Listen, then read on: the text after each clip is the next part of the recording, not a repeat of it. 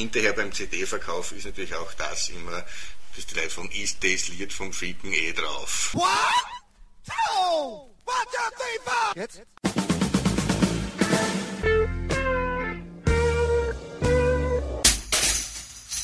Herzlich willkommen in der Kulturviertelstunde von www.kulturwoche.at und einem Interview mit dem Kabarettisten, Liedermacher und Perry Roden Autor Leo Lukas, das wir im BACA Kunstforum Wien führten, nachdem wir uns gemeinsam die Ausstellung Eros in der Kunst der Moderne anschauten.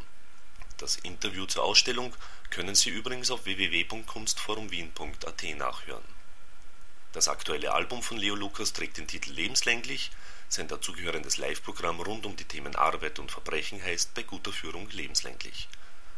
Auf dem Album gibt es vor allem zwei Lieder, die besondere Aufmerksamkeit verdienen. Sehr geehrter Islam, das Video können Sie auf kulturwoche.at ansehen und Bonobo Song.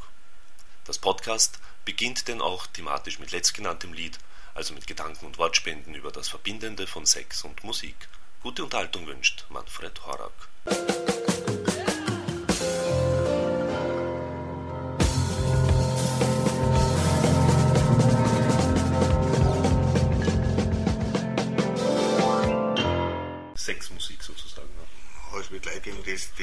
Sind die Roboter. Ja, wenn äh, dieses Stil bevorzugt. Also, es wird Leute geben, die, die Rammstein auflegen äh, und dann vielleicht auch nicht der Kerze anzünden, sondern einen Halogenscheinwerfer.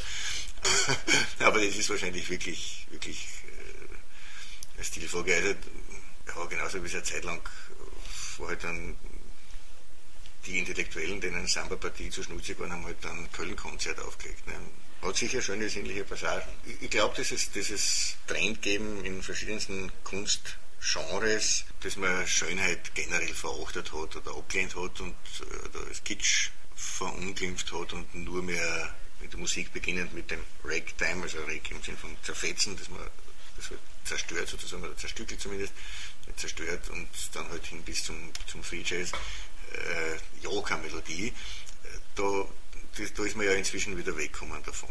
Und es gibt ja erfreulich viele, jetzt jüngere, äh, teilweise Jazzer oder so, die, oder auch im Rock- oder Punkbereich, die, oder in den Erben des Punk, die durchaus eine schöne Melodie schätzen. Da gehört die schon auch dazu. Also ich bin eigentlich ein Freund der Melodie. Ich, ich mag Elvis Costello beispielsweise sehr gerne, ich mag es, wenn er rockt, aber noch mehr liebe ich ihn, wenn er, wenn er tief in den Schmalztopf mhm. greift. Das ist auch einer meiner Lieblinge. Nein, es ist da auch teilweise in, im englischsprachigen Kulturkreis äh, sagen wir, früher ein entspannterer Umgang mit dem passiert. Wenn man denkt, also der Bill Frisell zum Beispiel, mit der das American Songbook durchspült und überhaupt nicht seine Identität verliert dabei, aber herrlich durch diese Nashville-CD zum Beispiel, mhm. Er Country-Sachen spielt. Mhm. Ein Traum. Ne? Mhm. Du hast ja auf, in, in, deinem Programm lebenslänglich oder in, auf der CD lebenslänglich äh, den Bonobo-Song, der ja eben sich mit dem Thema spielt, zumindest ne? Sexualität eben klarerweise, also der, ja, mit expliziten Lyrics oder Texten. Very explicit Lyrics. Ja. Wie, wie sind da so die Ideen entstanden? Also äh, war doch Erotik quasi ein, ein, Thema als Konzept sozusagen irgendwie des Liedes oder, oder ging es da wirklich darum eben äh, um die Bonobos eben, die ja sich anders verhalten im Aggressivzustand wie die Menschen? Hm, weder noch. Also es gibt sehr wenige Lieder von mir, die konzeptuell entstehen. Also wo ich hinsetze und denke zu dem und dem Thema, die, die gern was machen. In den allermeisten Fällen kommt der Hookline, meistens schon mit einem Melodiefetzen verbunden, mir irgendwie in den Kopf. Das ist dieser Moment, das ist so ähnlich wie man immer wieder versucht, den Moment zu definieren, wo man vom Wach in den Schlafzustand übertritt und es nie wirklich genau schafft. Äh, genauso ist es, also den Moment zu definieren, wo man jetzt da was einfällt. Das kommt wirklich daher. Und meistens sind das ein, zwei Zeilen, von denen ich spiele, da liegt was drin, weil mich diese Zeilen sehr oft schon in Verbindung mit einer bestimmten Melodielinie selber berühren und ich mir einfach merke, aha, da ist mehr. Äh, ich habe, äh, glaube ich, ungefähr 100 oder 200 solche Zeilen daheim herumliegen, aus denen noch nie mehr geworden ist. Aber es passiert dann auch wieder, dass nach Jahren ist so eine Angreifung, plötzlich ist es da, dann ist diese, diese Idee inzwischen gereift in mir. Und ähnlich, also bei dem Bonobo-Song sind zwei Sachen. mit einem Münchner Kollegen, dem Jörg Maurer, habe ich quasi einen kleinen Wettstreit seit glaub, fast 20 Jahren, wer es schafft, in einem Programm sinnvoll die Zeile ficken, bis die Vorhaut platzt, unterzubringen, die von ihm ist. Und irgendwie ist mir das wieder aufstoßen, das doch aber etwas herbe Platzen habe ich dann durch das lustvollere Glühen ersetzt. Und es hat sich dann mit dem Bonobo-Thema quasi verbunden. Ne? Aber ich selber würde dieses Lied jetzt nicht als ein sinnliches oder erotisches Lied bezeichnen. Das ist ein satirisches Lied, das ist ein lustiges Lied, die Leute lachen auch sehr viel. Witzigerweise in den Programmen immer die Frauen viel stärker als die Männer, was vielleicht damit zusammenhängt, dass mein Publikum halt auch ungefähr so alt ist wie ich. Und da, was man so hört, eher die Frauen äh, ein bisschen unter zu geringen Frequenz leiden. Jedenfalls habe ich das dann einmal ausprobiert in einem Programm der Blauen Engel in Graz. Das ist so eine Partie, die nur immer zu Weihnachten zwei Wochen spielt im Theatercafé mit ganz vielen Kabarettisten und Musikern, so ein Art Weihnachtsgeschenk an unser Publikum. Und die Reaktion war halt derartig äh, überwältigend. Weil ich, hab, muss mal sagen, ich habe nicht, das traue ich mir trotz jetzt 30-jähriger Bühnenerfahrung nicht zu sagen, finde nur das witzig im, im Vorfeld sozusagen. Äh, oder, oder das Publikum auch, oder zumindest große Teile des Publikums. Ne? Wie ist eben die Position dazu? Weil es kann ja sein, dass das, das äh, Großteil des Publikums, in dem Fall meines Kabarettpublikums, sagt, eben gekommen, das ist abgelutscht, das ist, interessiert keiner mehr, da lacht keiner mehr drüber, das verletzt kein Tabu und gar nichts. Wenn du in zwei Minuten, ich glaube, 60 oder 70 Synonyme für Geschlechtsverkehr vollziehen, sehr schnell und sehr lustig gereimt, aber lost. Hätte er sein können. Weil die einfach schon so entspannt, sexuell aufgeklärt, befreit, ab, abgeklärt und so weiter sind. Ist aber eben und nicht so. Und so auch alle Begriffe selbst jeden Tag genau, zu genau, Hause vorsagen. Genau. Mantramäßig. Genau, genau. Ist aber eben nicht so, sondern sie lachen sehr viel und die Reaktionen sind natürlich sehr stark und äh, hinterher beim CD-Verkauf ist natürlich auch das immer, dass die Leute von ist das Lied vom Ficken eh drauf. Also, das heißt, es ist da schon noch ein gewisser Bedarf ich rechtfertige also ich klopfe meine Sachen immer ziemlich stark ab. Vielleicht sogar zu stark, aber äh, es muss für mich schon einen, einen, einen Sinn haben, dass ich jetzt ein Lied dann regelmäßig ins Programm nehme oder auf eine CD gebe und so, über jetzt eine reine Provokation oder eine Bruchergeschichte hinaus. Ne? Und in dem Fall, also so wie es, was ich spüre bei dem Lied, live auf der Bühne, äh, es ist natürlich, glaube ich, nicht ungeschickt dramaturgisch aufgebaut, weil es zuerst relativ lang dahin geht, wie so ein eher klassisches Chanson und sehr getragen und so, und umso überraschender dann. Ja, und auch thematisch ja. Genau, ja. Nicht unbedingt dieses Thema. Ja, genau, ja, genau. Dann, ja. Und, und dann eben äh, relativ überraschend in so einem Art Ska-Rhythmus, das halt sehr schnell dahin geht. Ne? Und das ist erstens schon mal eben durch belustigend durch die Überraschung, durch den scheinbar plötzlichen Themenwechsel und dann halt auch durch eine gewisse Artistik, wie schnell das overgeht, wie, wie, wie das gereimt ist und, und so weiter und so fort. Ne? Aber ich glaube, dass es ein sehr unschuldiges Lied ist. Also, obwohl eben, wie gesagt, sehr viele Ausdrücke äh, vorkommen, die meine Mutter mir verboten hat oder verboten hätte. Äh, aber ich glaube trotzdem, dass es was, was Unschuldiges hat. Weil es, finde ich, in einem, in einem lustvollen, in einem, in einem schönen, äh, lustigen, freudvollen äh, Kontext äh, daherkommt. Ja? Und eben, wie ich doch hoffe, keinerlei Zwang oder Gewalt oder sonst was beinhaltet. Weil das ist ja, was eben, eben so abstoßend finde bei halt so einem gewissen Trend, den es teilweise halt im, im Rap-Bereich oder so gibt. Ne? Äh, wo schon ich bin der Übermarker und kann es mir von jeder holen und wenn sie nicht will, dann zwinge ich sie halt dazu. Ne? Nachdem wer immer sich künstlerisch in die Auslage stellt, äh, schon auch das auf eine Art und Weise tun soll und tun muss, dass er oder sie sich möglichst gut herausstellt. Ich glaube, dass von daher sehr viele Männer dann teilweise unbewusst, teilweise sogar gegen ihren Willen, auch wieder in eine gewisse traditionelle männliche, sprich, also jetzt da, wenn man grob das so Macho-Pose nennt, verfallen. Macho ist so, insofern ein blöder Ausdruck, weil das ursprünglich Bauer heißt. Goya war Macho zum Beispiel bewusst, das war so eine äh, Spanien eine Strömung. Hat sich halt dann durchgesetzt und über Lateinamerika und so. Also wir, wir, wissen jetzt, was wir jetzt damit meinen. Mhm. Ne? Also halt den dicken, den Schwanz aus Longos aushängen lassen oder so. Ne? Und ich glaube schon, dass das äh, selbst in Männern, die sich viel mit, mit äh, ihrer Sexualität, mit, mit Gender-Problematik und so weiter befasst haben, trotzdem immer noch drin ist wenn ich unter anderen Hähnen mich bewege, dann werde ich den Kamm aufstellen. Oder ich muss sehr, sehr bewusst den Kamm nicht aufstellen. Aber es wird mir unbewusst doch äh, sehr oft passieren, dass er schwillt. Ne?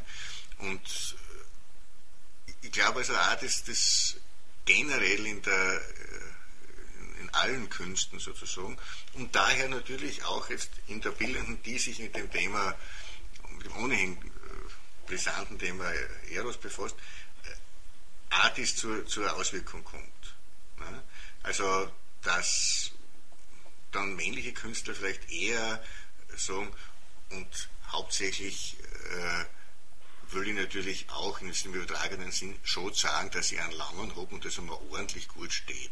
Also äh, irgendwie halt äh, im übertragenen Sinn jetzt das ein entsprechendes Bild hinzustellen, also eine, eine gewisse Potenz zu, zu zeigen. Ne? Während möglicherweise Frauen, äh, die unter diesem Druck einfach nicht sind, äh, vielleicht mehr Wert auf, auf, auf, auf Sinnlichkeit oder, oder äh, Empfindsamkeit oder äh, Originalität oder wie man das jetzt äh, nennen soll, äh, ohne komplett in weibliche Klischees, oder in Klischees von Weiblichkeit zu verfallen, aber eher auf das dann Wert legen. Vielleicht durchaus in, der, in derselben äh, Denkfalle steckend, die mal sagen, ich exponiere mich derartig als Frau, jetzt muss ich mir aber als eine Superfrau zeigen. Ich meine, wenn man, wenn man schaut, Elke Christofek oder so, oder auch eben die Vorgängerin Valie Export, auch in diesem äh, diese Ausstellung, sehr schöne Arbeit übrigens, ne? Mhm. aber natürlich zeigt sie es in gewisser Weise auch als eine Superfrau jetzt da, oder als äh, auch sogar bedrohlich. Halt, in dem Fall spielt sie mit diesen Klischees. Ne? Aber äh, vielleicht werden, werden Männer, wenn sie versuchen, sich besser darzustellen oder zu erhöhen, halt sehr oft auch gröber. Weigere mich zu glauben, dass es in, äh, in den Ländern mit einer gemäßigten islamischen Kultur, die ja nicht zuletzt unsere Kultur über den mauritanischen Einfluss über Spanien und so extrem beeinflusst hat, ja wunderschöne Sachen dass es da nicht eine erotische Kultur gegeben hat. Das weigere ich mir einfach zu glauben. Ne? Also es geht ja hier wirklich nur, nur unter Anführungszeichen um diesen äh, extrem patriarchalisch-fundamentalistischen Teil. Ne? Und die haben wir ja selber auch. Das ist ja auch der Hintergrund meines Liedes Sehr geehrter Islam, dieser Ärger, der mich dazu gebracht hat, das Lied zu schreiben und zu veröffentlichen und da sogar nur ein Video dazu in, ins Netz zu stellen, äh, ist ja nicht zuletzt deshalb gekommen, weil ich mir gesagt habe, jetzt haben wir in Jahrhunderten, also nicht ich persönlich, aber wir oder die Leute, die mich verwandt oder verpflichtet fühle, also der Aufklärung, äh, in jahrhundertelangen Kampf es endlich geschafft, uns ihr eigenen Pfaffen einigermaßen in die Schranken zu weisen dann brauche ich jetzt nicht andere, die wieder daherkommen und der ganze Quagel geht von vorne los. Ne? Man, hat ja, man sieht ja auch schon die Reaktionen teilweise drauf. Der Vatikan springt ja durchaus begeistert auf auf die Geschichte. Na sicher, eh klar. Also Patriarchen aller Länder vereinigt euch, ne? natürlich.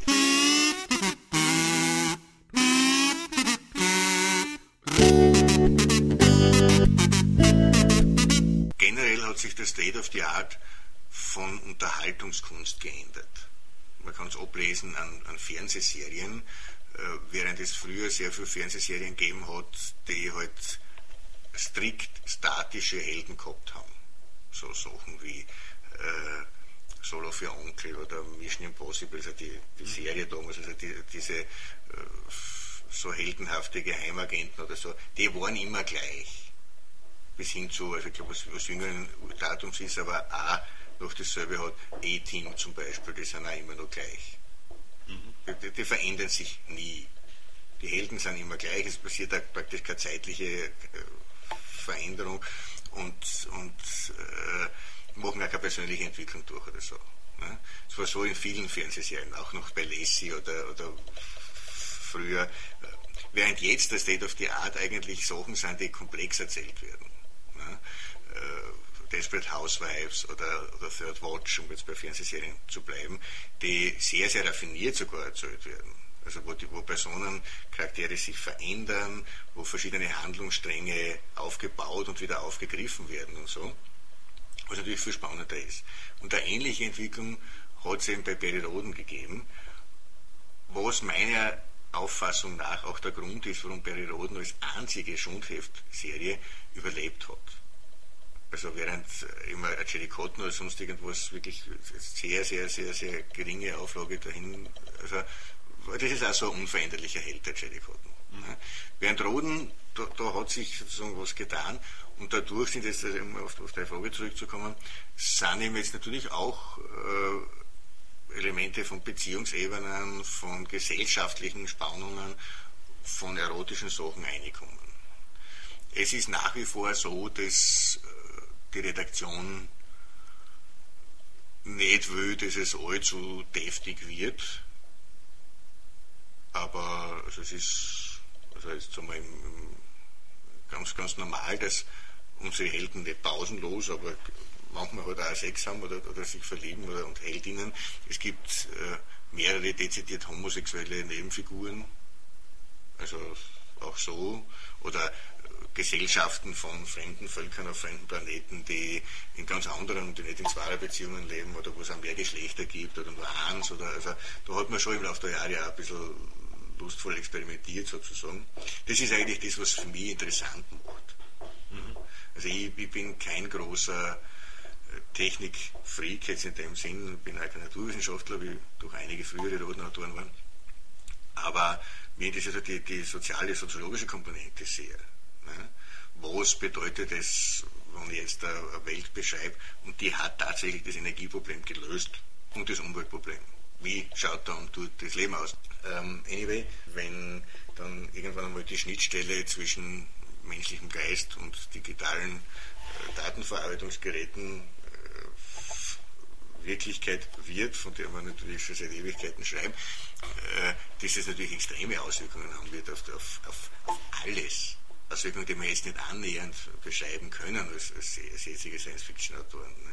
Aber das wird schon, also wenn ich, wenn ich mein Sensorium beeinflussen kann durch Daten, die mir jemand anderer einspült, no, aber hallo. Es ist so frappant, gell? In, den, in den Anfangszeiten der Periodenserie sind die geflogen mit, mit Raumschiffen mit riesigen Computern, die natürlich mit Lochstreifen bedient wurden. Sehr klar. Also für die späteren Ausgaben mussten dann natürlich die ganzen Lochstreifen ausgenommen werden. Gell? Lange Zeit war es sensationell, dass Perroden und seine Freunde so Multifunktionskommunikationsarmbänder hatten, mit denen sie überall was waren, untereinander kommunizieren konnten. Das war eine Sensation. Bis fast vor, zwei, vor zehn Jahren. Und dann kam das Handy, Freunde, und jetzt haben das alle. Ne? Mhm. Oder genauso wie wir, wie wir äh, eigentlich auch hinten herum eine Art galaktisches Internet in die Serie einschreiben mussten, weil auch diese Entwicklung eigentlich keiner vorhergesehen hat von den alten Autoren, die halt angefangen haben mit der Serie. Und das ist eine Serie, die, die, die dahin schreitet, also die wirklich eine Serie ist, aber in Fortsetzungen. Ne? Wir mussten das quasi hinterher unterjubeln. Ne? Weil bis vor relativ kurzer Zeit sind die halt, wenn sie was wissen wollten, noch zu irgendeinem Bibliotheksplaneten hingeflogen und da haben irgendeinen Archivar, wo in einem Sternennebel ausfindig macht. Ne? Und das, wenn das jetzt der heutige Jugendliche lest, das sind die deppert, das schauen die nicht ins Internet.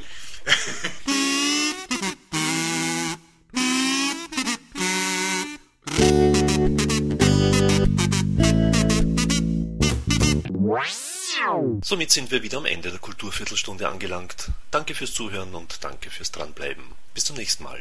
Ihr Manfred Horak.